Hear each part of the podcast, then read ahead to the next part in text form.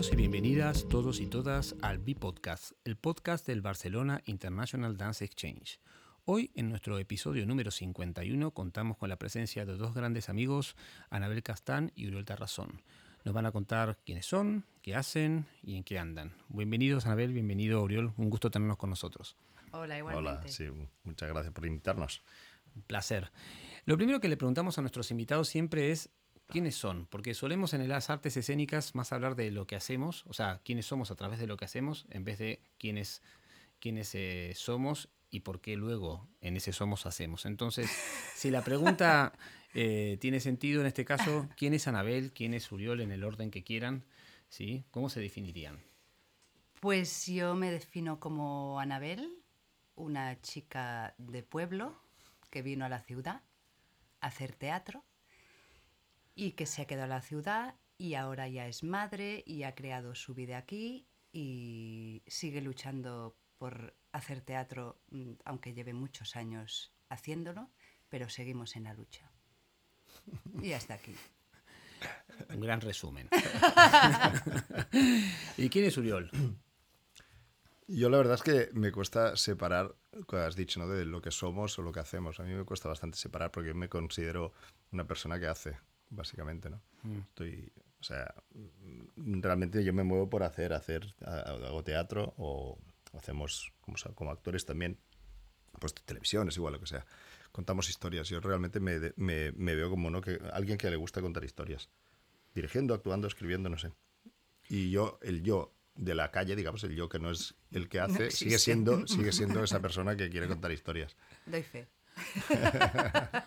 Bueno, aparte, ustedes de, ser lo que se acaban de definir, ¿sí? Eh, trabajan juntos hace muchos años, ¿no? ¿Cuántos años llevan trabajando juntos? 15. Pues ahora va, ahora, ahora va para 15. Sí, 15, años. Eh, ¿Y cómo es esta, esta sociedad artística que, tiene un nombre que ahora nos van a contar? Eh, y, cómo, más que nada, cómo se formó, cómo sucedió esa gestación. ¿Dónde están hoy? Porque hoy están básicamente haciendo una obra nueva en La Caldera, que es nuestra casa también, y, cómo es este, estos 15 años de, tanto, de tanta historia y tantas, tantas historias contadas, tantas historias además también plasmadas eh, y tantas historias por venir. Pues es toda una montaña rusa. 15 años dan para mucho. No, pero, todo empezó porque empecé yo con dos amigas eh, acabando, ahora que estamos viendo los, los, universitarios aquí, pues acabando los estudios, ¿no? Y que parece que te vas a comer el mundo y que todo es maravilloso y todo es posible. Pero bueno, estábamos en esas y buscábamos un director para que nos dirigiera nuestras historias. Y, allí apareció Oriol Tarrasón, que se pasó por el camino, se nos cruzó por el camino y se quedó. y de las tres que éramos, eh, todas se fueron yendo y al final nos quedamos eh, Oriol y yo eh, contando historias y ya llevamos unas cuantas. Sí, sí, unas cuantas, bastantes cuantas. Sí, sí, fue así, un poquito así. Sí que es verdad que al empezar, pues había la idea de hacer un teatro un poco como personal, ¿no? Y eso se basaba en hacer una especie de grupo, de realmente de mm, colectivo. De compañía. Sí, intentar algo que tuviera que ver con esa idea romántica de una compañía. Y la verdad es que los primeros cinco o seis montajes, pues conseguimos ser los mismos actores. Lo conseguimos porque como no había dinero, pues todo el mundo eh, lo hacía muy casi sin dinero. Entonces todo es posible, pero a la que ya te vas haciendo mayor, pues las cosas cambian. Claro, sí. claro. Entonces sí que intentamos mantener un poco el mismo concepto del mismo tipo de, trabajo, de espectáculos, del por qué contamos estas historias pero es verdad que ahora ya no somos esa compañía con los mismos actores, ya somos Anabel y yo y va, entrando la gente en función del proyecto, ¿no? Bueno, porque te das cuenta que mantener una compañía con los mismos actores es inviable, básicamente porque no puedes pagar, eh, o sea, no puedes tener a gente comprometida todo el rato, a no ser que los pagues. Y esto es inviable en, en la ciudad y en el país en, el, que mundo, vivimos. En todo el mundo, no se puede. Es hmm. así. Y, eh, además de, esto que, de, esto que nos cuentan de lo, de lo complicado que es, eh, digamos, la, regularidad en, el mundo, en el mundo escénico, eh, Uriol nos decía al, rato, hace un ratito, ¿no? O sea, eh, soy una persona que cuenta historias. ¿Qué sienten que, que ustedes como, como, como, como, grupo artístico y como, como unión artística traen a la escena? no tanto que los diferencia, sino que, que es, que es esa, ese ese impulso que sienten que traen al teatro. Yo tuve la suerte de trabajar con ustedes hace unos años en un montaje y, pude un poco saber las entrañas ¿no? de, cómo es eh, la metodología, de dónde trabajan, etcétera. Pero ¿qué sienten que es lo que traen a la escena teatral de, esta ciudad y, de este país? Pues, eh, por, un lado, yo, a mí lo que me gusta es pensar que las Antonietas se definen como una compañía que realmente exige muchísimo o sea, de sí mismos. O sea, mm. queremos que nuestros montajes se definan por, por una cierta calidad, ¿no? Eso mm. por empezar. Eso sí que me parece súper importante. No tanto en qué tipo de historia cuenta, sino la calidad de la manera de contar eso. Luego, yo personalmente, que soy cada uno, ¿no? Yo personalmente eh, me hago muchas preguntas, reflexiones sobre el mundo, qué hace el, el hombre en el mundo, cómo, cómo llevar esa interacción con los demás, con, o con la política, o con las personas, o con la moral, o con, igual, lo que sea, o con el aburrimiento. ¿no? Y, y, yo intento, por lo menos, que los proyectos hablemos de estas cosas, ¿no? Mm. De, de, personas que están en el escenario, ¿no? que son nuestros alter egos, que, que, van a contar cómo se, cómo se desenvuelven en la vida. ¿no? O sea, realmente a mí lo que me gusta es hablar de la persona, de las, del, del ser humano. Mm. Soy un poco chejoviano. Mm. ¿sabes? Y me gusta mucho eso. Y creo que las Antonietas siempre se han definido un poco por intentar hablar de eso, ¿no? De esas personas mm. en unas situaciones. ¿Vos cómo, cómo, lo, cómo lo, ves desde tu, desde yo, punto de vista? Eh, yo la verdad es que aquí el director artístico es Oriol eh, y mm, como nos entendemos mucho en la forma de, de trabajar, de, de, de enfocar eh, artísticamente las obras, pues él es el cabeza pensante de, del qué. Y a mí lo que me mueve también es, yo hago más la parte de producción, llevo más la parte de producción y me gusta, me gusta el equipo, me gusta hacer equipo, me gusta sentir que, que formo parte de algo y que, y que vamos y, y, que creamos juntos, ¿no? Más mm. que ir de aquí a allá. Y mm. está, aunque es muy iluso, porque es, es muy complicado seguir, pero sí, esto me, me me da alas y me da, me da gancho y me da mm, ganas de seguir y de, de seguir esto, de, de, seguir andando juntos. Andar juntos, andando, no, andar, andar juntos, hacer camino. Y, y, ese andar juntos que, que, nombras, Anabel, em, e, en, esta, en esta experiencialidad donde, donde quizá hay una historia ¿no? que viene del imaginario de, Uri y, y, decimos, bueno, vamos a, a ponerlo en escena, ¿no? Eh, y como, como contaban, cada, cada, vez lo hacen con, quizás repiten algunos actores o algún equipo, pero en general siempre es un proceso como que se hace de cero, eh, con gente nueva, con equipo nuevo. Eh, esta colectividad, ¿cómo, ¿cómo sienten que se despliega? Ya que no es habitual en el mundo del teatro, quizá en el mundo de la danza es, es y vos que sos bailarina también, este, lo sabes, esta idea de, la, de trabajar con, ¿no? con, el, con, con, con lo que también devuelven los intérpretes, ¿no? Y, básicamente porque muchas veces vos también estás como intérprete. Bueno, nosotros tenemos un trabajo, o, como Oriol enfoca el, una cosa es la colectividad de, nosotros como Antonietas, del proceso de los mm. años de buscar obras, que es de nuestro pequeño equipo, ¿no? Esto nos mantiene, nos mantiene vivos y unidos. Y luego está la manera de trabajar que tiene Oriol y que tengo yo también, por eso nos entendemos, que es eh, esto, ¿no? Cada, cada proyecto que hacemos con los actores que buscamos eh, se forma un equipo y hay un trabajo muy recíproco, muy, muy de aprovechar todo lo que tienen esos actores o esos bailarinos, esos intérpretes, de sacar algo de ellos, pero aprovechar, no sé, como recíprocamente trabajar juntos, hmm. ¿no? Sí, es que yo creo que, que una cosa es el proyecto artístico, que es lo que acabará viendo el público, y otra cosa es el proyecto vital, que es el que tú vas a estar viviendo, ¿no? Que es el de que tú cada día te vas a un ensayo y mm. luego tienes cada día que hacer función. Entonces, a mí el proyecto artístico, que es lo que me mueve, mm. eh, no lo considero por encima del proyecto vital, que es el en el que yo vivo. Todos vivimos, ¿no? Entonces, mm, sí que eh, em, eh, siempre intentamos y creo que en general lo conseguimos que la gente que participe de un, de un proceso de ensayos eh, se genera una energía muy positiva, que, que esto luego ayuda a que el espectáculo sea mejor.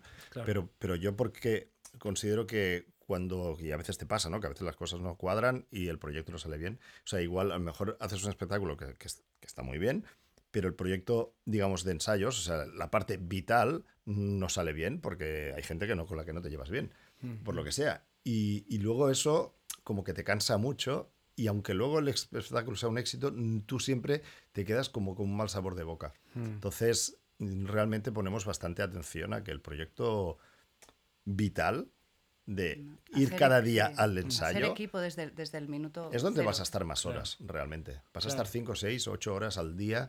Entonces, eh, eso sí que te lo llevas a tu casa. Luego, mm. cuando haces función, vas al teatro, haces la función y te piras. Chimpum, claro, claro. Entonces, realmente creo que nosotros mm, intentamos cuidar mucho ese. Y de hecho, por eso estamos aquí, ¿no? Porque nosotros hemos trabajado juntos contigo y la verdad es que nos mm. hemos entendido, ¿no?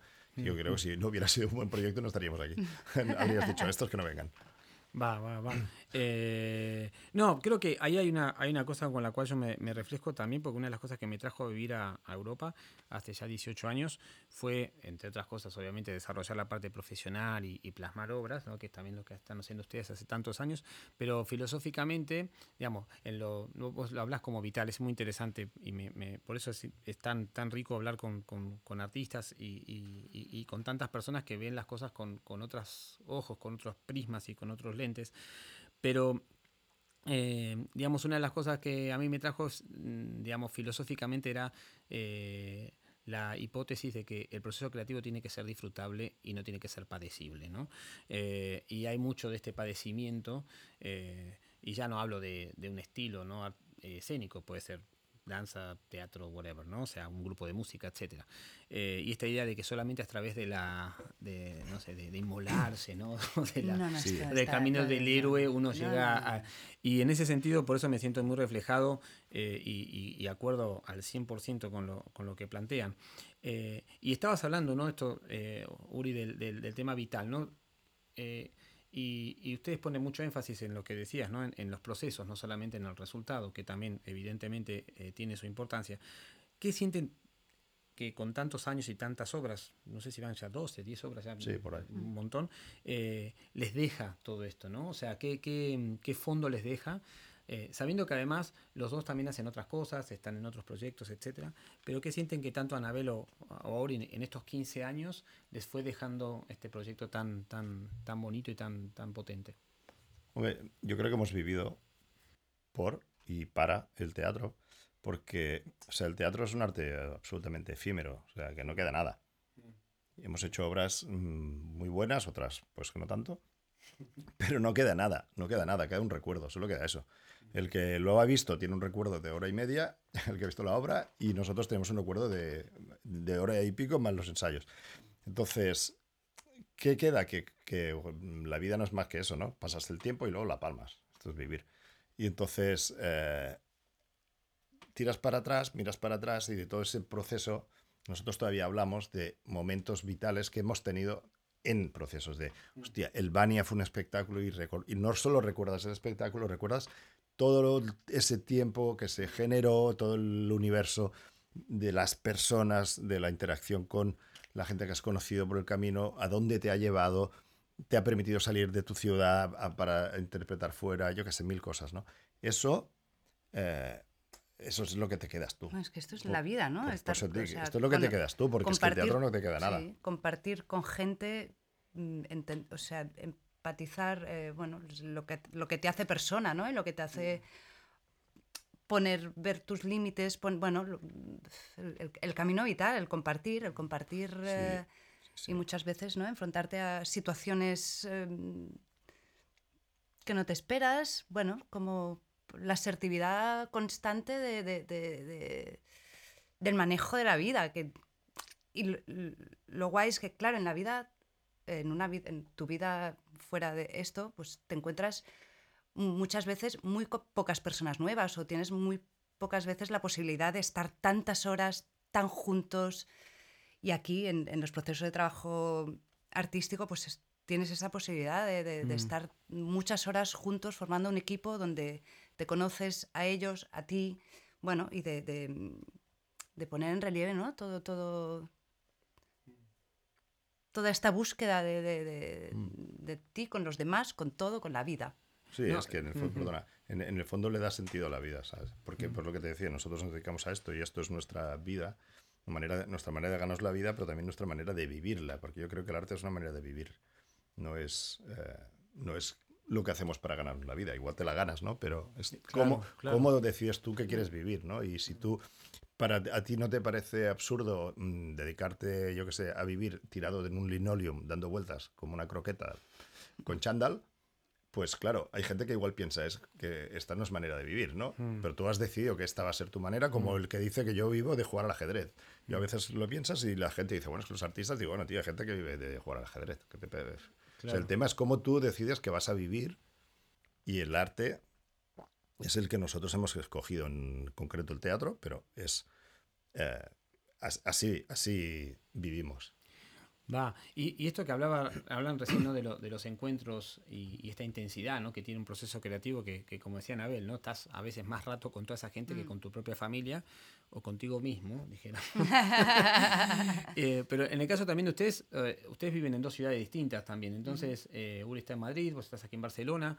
Em, y digamos, en, nuestra experiencia en vida también que somos un equipo, estamos en tres países distintos directamente, con usos horarios distintos. ¿cómo, cómo, sostienen esta, no llamamos conectividad, pero esta conexión cuando no están en estos momentos, dijéramos, de intensidad, como están ahora creando una obra? ¿Cómo, cómo es ese, eh, esa vuelta a casa, eh, dijéramos, cuando Antonietes no es el día a día, dijéramos?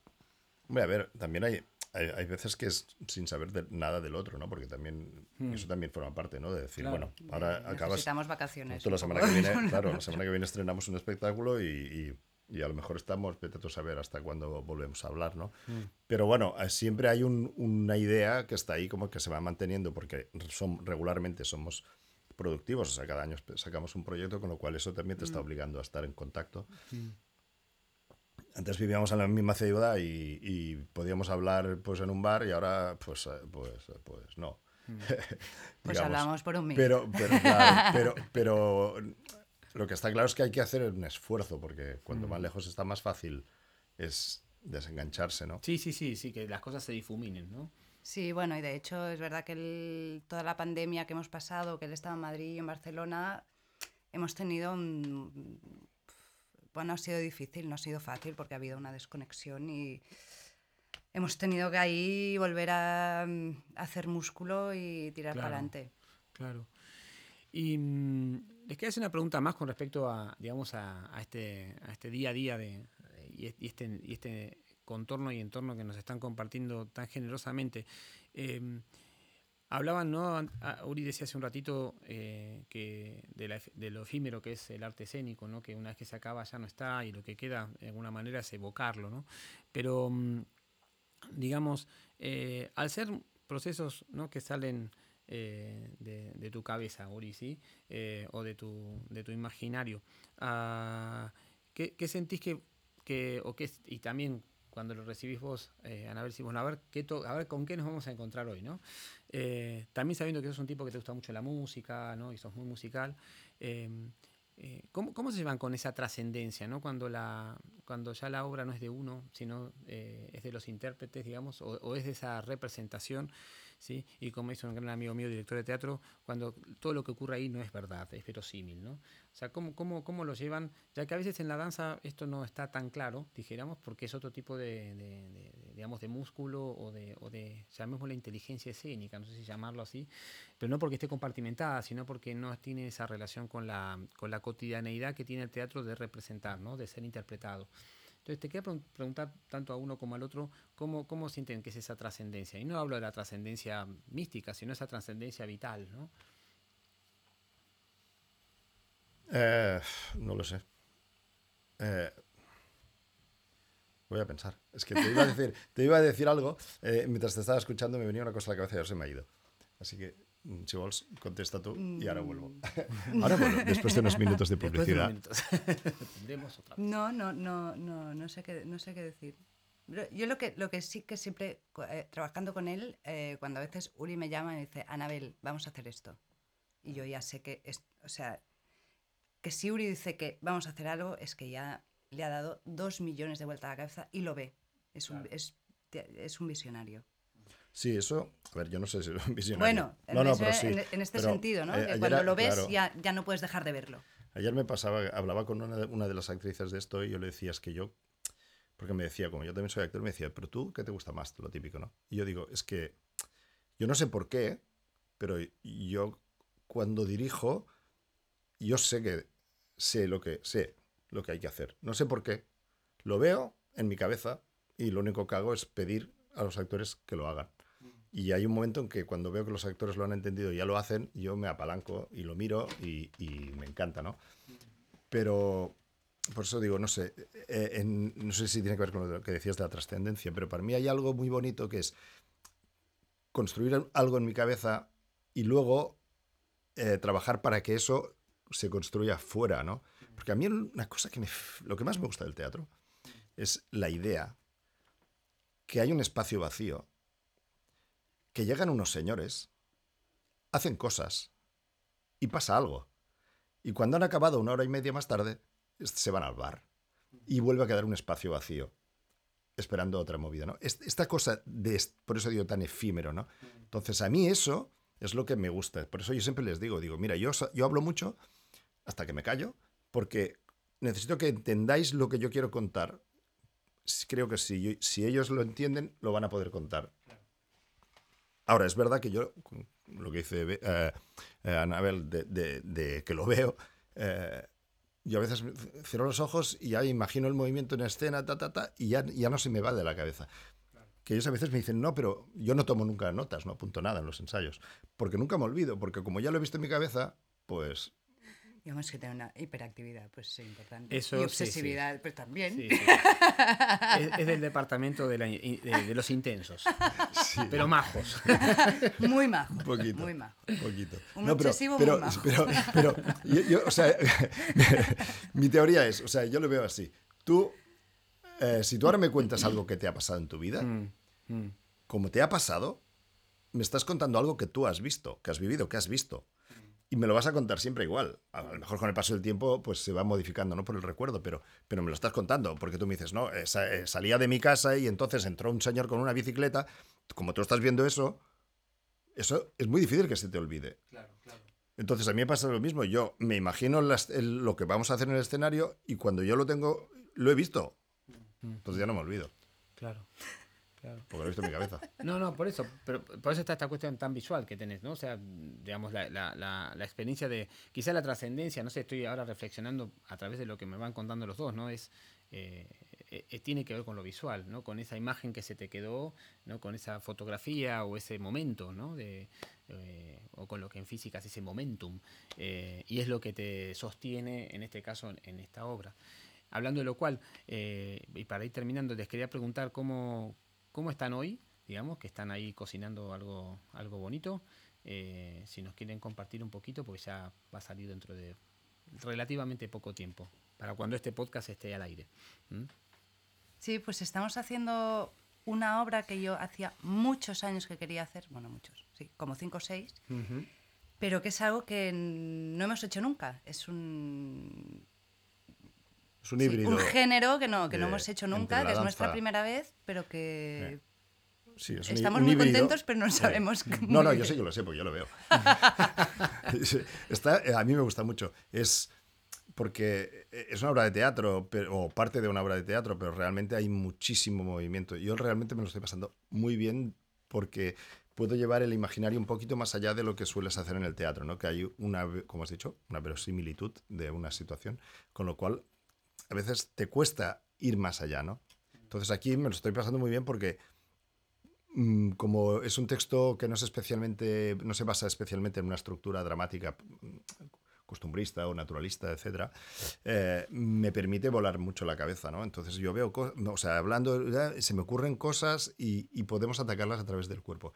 Entonces está siendo súper enriquecedor y me lo estoy pasando realmente como un niño. Y para mí, que soy actriz mm, que baila, pues claro, esto es una gozada. Y también eres bailarina que actúas, ¿eh? Bueno, no, soy una actriz que baila. Y entonces, claro, eh, muy pocas veces tienes la oportunidad de mm. actuar y bailar, eh, mezclar a la vez. Bueno, es muy poco, mm. raramente. Mm. Y entonces es maravilloso. Buenísimo. Pues para ir terminando, ah, nosotros este año inauguramos, vamos casi tres años y medio con los, con los podcasts. Entonces este año se nos ocurrió eh, hacer el ejercicio de que cada entrevistado le deja una pregunta al que sigue. ¿no? Entonces, antes de decirle las que les dejaron a ustedes, nos gustaría ver, en el caso como son dos, y aparte este año tuvimos la suerte de poder hacer muchos tándems, ¿sí? Se dio así, naturalmente, lo cual por eso cuando nos vimos el otro día, digo, ah, vamos a hacerlo con ustedes dos, ¿sí? En vez de con uno con el otro.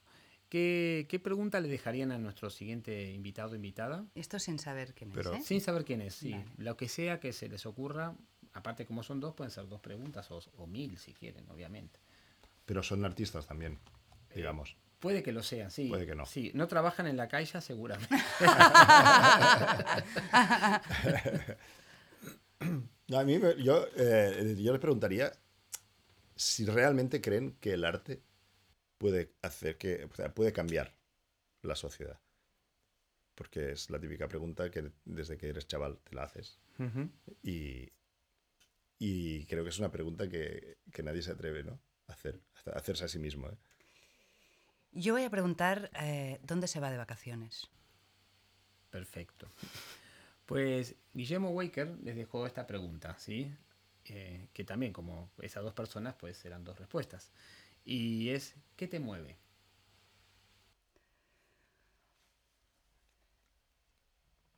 A mí me mueven las personas. La, la- la vida. la- Sí. no sé cómo explicarlo. Sí, yo de, de hecho, es- yo estoy bastante de acuerdo con ello. Creo que a lo mejor es por eso que, que en las Antonietas conseguimos conectar con la gente, bastante, el público y con las personas que trabajan. ¿no? Pero a mí me parece que las personas, que, está, que la mitad son un desastre, ¿eh? pero en esa magia de, de la relación con alguien más pasan cosas y de golpe tu vida cobra sentido. ¿no? Y eso es, eh, yo creo que es un, es un- magia. sí, es un motor muy potente. Pues buenísimo, les agradecemos un montón que nos hayan este, recibido aquí o que hayan venido hasta aquí para poder grabar este podcast y, y un placer escucharlos. Muchas gracias. Muchas gracias. Bueno, este fue el episodio número 51 del B-Podcast y nos vemos en la próxima. Muchas gracias.